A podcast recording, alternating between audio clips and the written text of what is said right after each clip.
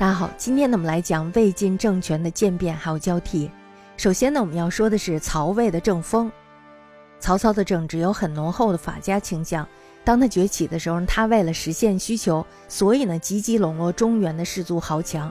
而士族们呢看到，因为他能够维持汉室江山不至于坠落，所以呢也乐于支持他。那么等到他获得实际的政治权力之后，士族们反而变成了他独裁专政，甚至是掠夺皇冠的绊脚石。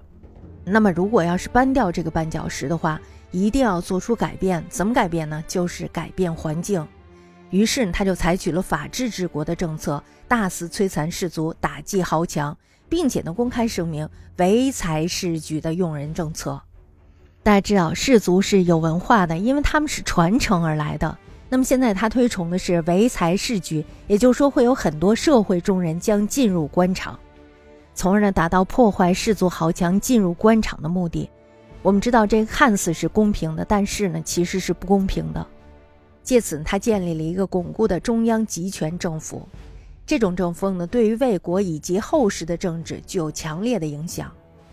我们大家都知道，曹操是宦官之后，他的祖父曹腾是东汉时期的权宦。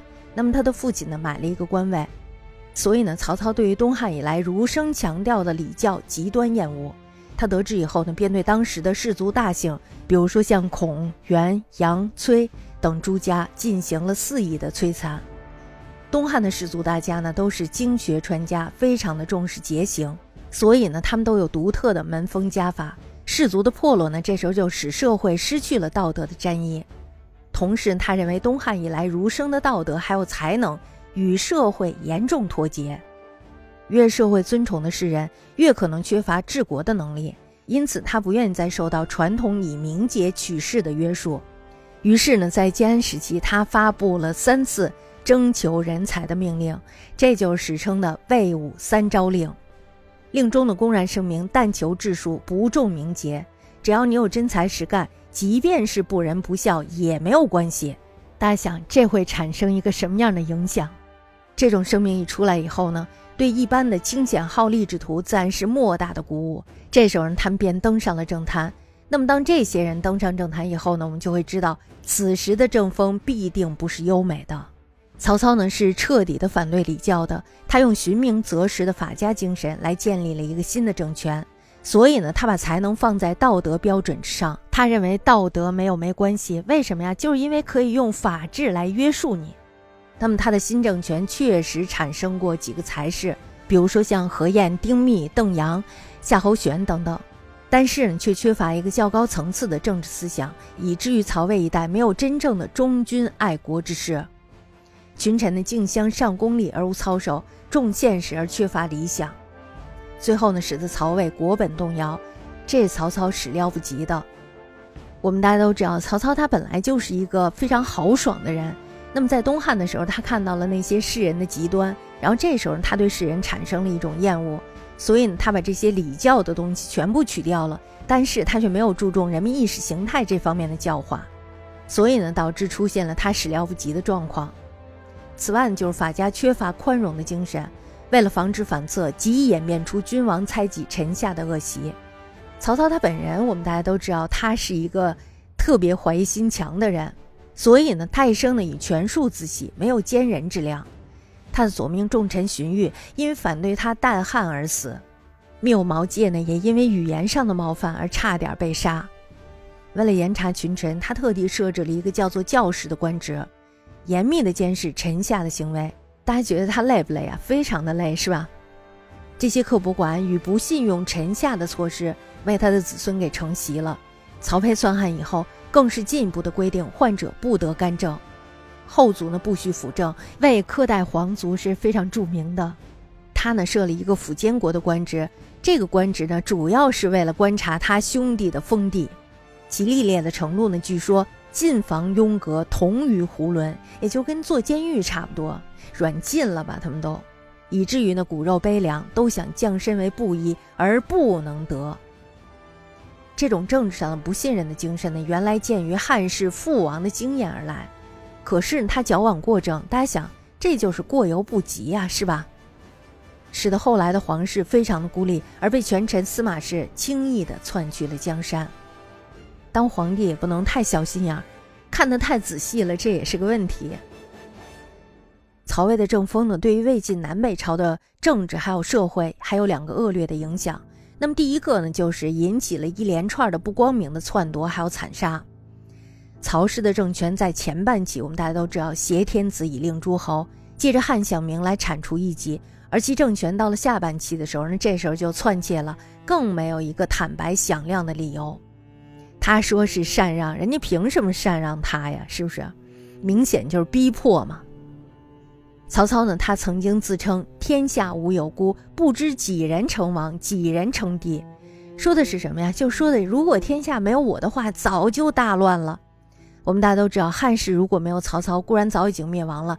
但是呢，这也不能作为篡位的正大理由。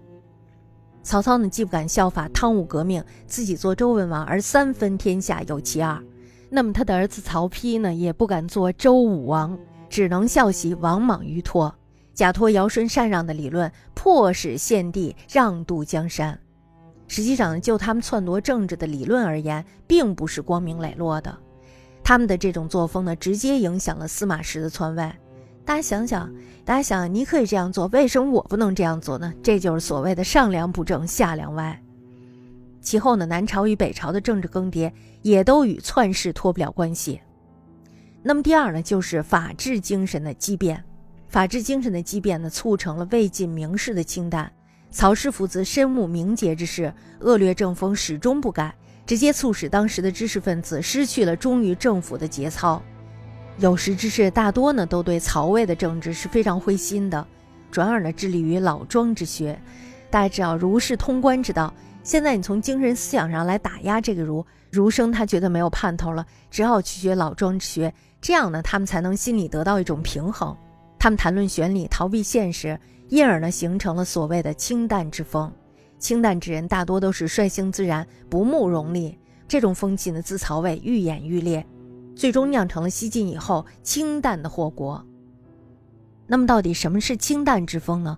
魏晋清淡是相对于俗世之谈而言，或者呢，是被称之为魏晋清言。魏晋名士相遇之后，他们不谈国事，不言民生。谁要是谈及任何治理国家、如何强兵育民、何人政绩显著等等，这就会被贬记为专谈俗事，从而呢遭到讥讽。因此呢，不谈俗事，专谈老庄、周易，这就被称之为魏晋清淡。当时呢，人把共聚清淡当作是抒发情怀的良机，许多名流贤士都非常热衷于此事，因为他不热衷于此事，也没有别的事儿可干，是不是？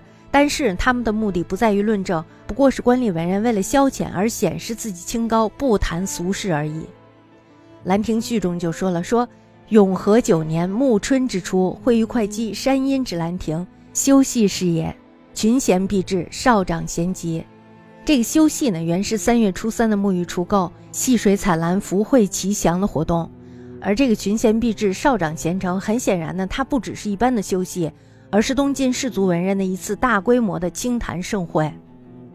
清谈呢是辩论演讲，它和现代的演讲呢是有一个共同点的，要求的是新意的观点，要见人之所未见，言人之所未言，探求义理之精微而达到妙处。